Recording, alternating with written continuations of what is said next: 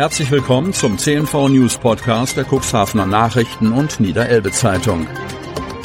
In einer täglichen Zusammenfassung erhalten Sie von Montag bis Samstag die wichtigsten Nachrichten in einem kompakten Format von sechs bis acht Minuten Länge. Am Mikrofon Dieter Büge. Donnerstag, 9. Februar 2023. Frau bei Unfall auf der A27 lebensgefährlich verletzt. Kreis Cuxhaven. Die A27 in Richtung Cuxhaven ist aktuell gesperrt. Grund dafür ist ein Unfall zwischen Neuenwalde und Nordholz. Eine Person wurde lebensgefährlich verletzt. Stefan Herz, Pressesprecher der Polizeiinspektion Cuxhaven, berichtet von zwei Unfällen mit mehreren leicht bis schwer Verletzten sowie einer Person, die lebensgefährlich verletzt wurde. Mehrere Rettungswagen waren vor Ort. Auch zwei Rettungshubschrauber waren im Einsatz. Laut Stefan Herz hatte es kurz nach der Anschlussstelle Neuenwalde in Richtung Cuxhaven einen schweren Unfall gegeben, woraufhin die komplette Anschlussstelle gesperrt wurde. Bei dem Unfall sei ein Mann auf ein vorausfahrendes Fahrzeug aufgefahren und dabei verletzt worden. Über die Schwere konnte die Polizei bislang keine Aussage treffen. Die Fahrerin des vorausfahrenden Autos wurde schwer verletzt. Die Beifahrerin wurde lebensgefährlich verletzt und und mit einem Rettungshubschrauber ins Krankenhaus geflogen.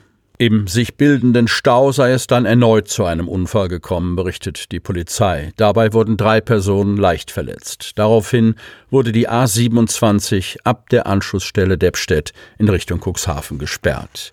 Anschließend wurde mit der Bergung der Fahrzeuge begonnen. Die Polizei forderte die Verkehrsteilnehmer dazu auf, die Unfallstellen weiträumig zu umfahren. Einsatz nach Deichabbruch. Hechthausen. Gefahr erkannt, Gefahr gebannt. Am Osterufer in Hechthausen sind die Stabilisierungsarbeiten nach den massiven Uferabbrüchen angelaufen. Selbst für die Experten des Hermorer Ostedeich-Verbandes und des Niedersächsischen Landesbetriebs für Wasserwirtschaft, Küsten- und Naturschutz, kurz NLWKN, kam das Geschehen bei Hechthausen überraschend. Zwar gibt es entlang der Oste an einigen anderen Stellen Hinweise auf mögliche Probleme bei der Deichbefestigung, doch der Abschnitt, der sich ganz in der Nähe der B73-Brücke befindet, hatte bei den regelmäßigen Kontrollen am Deich und von der Oste aus nicht die höchste Priorität. Das änderte sich allerdings schlagartig, als plötzlich Teile des Ufers ins Wasser abrutschten. Zuständig für die Uversicherung ist der NLWKN, der eng mit dem Ostedeichverband zusammenarbeitet und jetzt auch die Arbeiten in Hechthausen organisiert. Es wird wohl nicht der letzte Einsatz bleiben. Der Zustand der vorhandenen älteren Pfahlwerke, 30 Jahre und älter, an der Oste, sind schlechter. Viele Pfahlwände haben keine Rückverankerung, was zu Problemen führt. Die Pfahlwände müssen in den nächsten Jahren nach und nach saniert oder neu errichtet werden. Man kann nicht auf sie verzichten, da angesichts der Wassertiefen keine anderen Sicherungsmaßnahmen in Frage kommen, sagte der Osterdeichverband Geschäftsführer Thorsten Ratzke im Dezember. Besonders betroffen seien die Kurven- und Pralluferbereiche. Bei einem Prallufer handelt es sich um gekrümmt verlaufende Zonen der Oste, auf die die Fließrichtung eines Gewässers gerichtet sei. Angesichts des Wasserdrucks könne es dort zu sogenannten Auskolkungen kommen. Ratzke hatte von rund 20 Schadstellen entlang der Oste gesprochen, die man nach und nach in Angriff nehmen müsse. Ob dafür die pro Jahr vom Land zur Verfügung gestellten 500.000 Euro reichen würden, bezweifelte er allerdings. Waldbesitzer sind auf der Palme. Kreis Cuxhaven. Waldbesitzer aus dem Kreis Cuxhaven sind sauer. Ab 2030 gilt Holz in der EU nicht mehr als nachhaltige Energiequelle. Waldbesitzer, auch im Kreis Cuxhaven, sind empört über diese seitens der EU beschlossenen Vorgaben.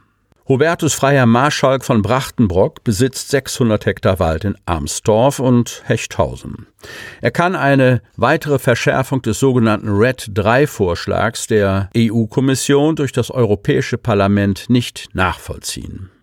RED steht für Renewable Energy Directive, ist also die europäische erneuerbare Energienrichtlinie. Primäre holzartige Biomasse, also direkt aus Wäldern stammendes Holz, wird demnach künftig nicht mehr als erneuerbare Energiequelle eingestuft. Somit gibt es für Holz als Energieträger keine Förderung mehr. Hubertus von Marschalk findet das hirnrissig. Schließlich produziere ein Hektar Wald sieben Tonnen CO2-Zurückhaltung pro Jahr. Eigentlich hatten wir uns dadurch als Waldbesitzer einen steuerlichen Vorteil erhofft. Und nun geschieht das genaue Gegenteil und sie wollen uns noch die Vermarktung von Brennholz verbieten. Wenn man so der Einnahmen beraubt werde, könne man nicht mehr richtig wirtschaften und notwendige Aufforstungen vornehmen. Für absolut kontraproduktiv hält es der Waldbesitzer aus Hechthausen, dass er seine Resthölzer im Wald liegen lassen solle, wo sie dann verrotten.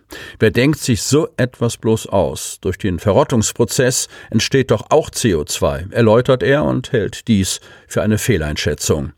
Die Beste Nutzung ist doch das Verbauen in Holzhäusern. Das schont das Klima. Hubertus von Marschalk befindet sich in guter Gesellschaft mit anderen Waldbesitzern, auch in der Nachbarschaft. Der Wingster Forstwirt Axel von der Wense, dessen Familie große Teile des Wingster Waldes besitzt und bewirtschaftet, hält die Pläne der Politik ich zitiere, für vorauseilend, aber nicht vorausschauend. Zitat Ende.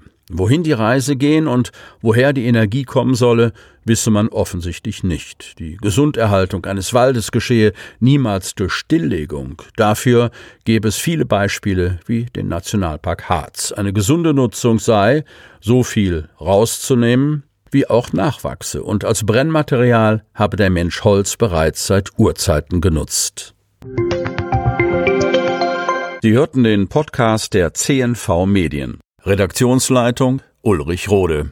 Produktion Win Marketing, Agentur für Text- und Audioproduktion.